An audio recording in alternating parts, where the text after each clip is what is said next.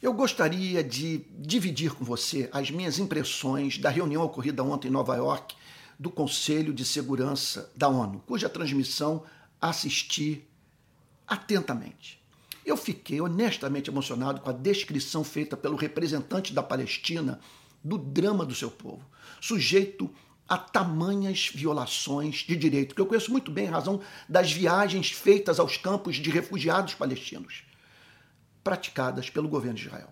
Contudo, ele nada a falar sobre os atos terroristas do Hamas e o drama dos que foram sequestrados pelo grupo antissemita e genocida é incompreensível.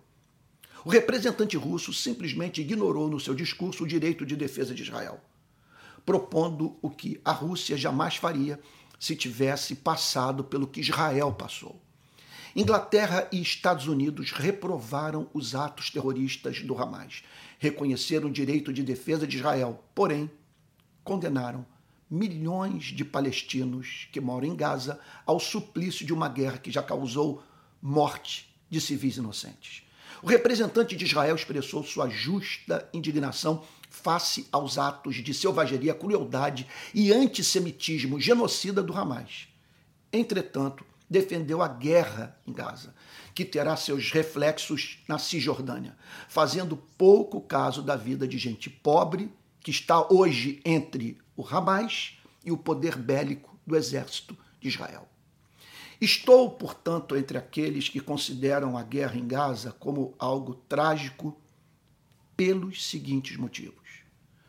Primeiro, civis palestinos, entre os quais crianças, idosos e mulheres, sofrerão horrivelmente. Segundo, as imagens dos terrores vividos pelas vítimas palestinas comoverão o mundo, levando a opinião pública mundial a se revoltar contra Israel.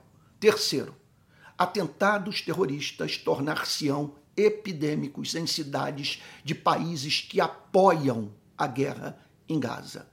Hoje eu li Thomas Friedman no New York Times e concordei imensamente com seus comentários sobre essa invasão à faixa de Gaza. Olha o que, que, ele diz. O que Israel deveria fazer para garantir que um ataque como o lançado pelo Hamas nunca mais aconteça? Eu não sei. Só sei que, seja qual for a resposta, não se trata de mobilizar 360 mil reservistas israelenses traumatizados para se lançarem numa guerra urbana num dos locais mais densamente povoados do mundo. Isto irá esmagar a economia israelense e a sua posição internacional. Prossegue Friedman.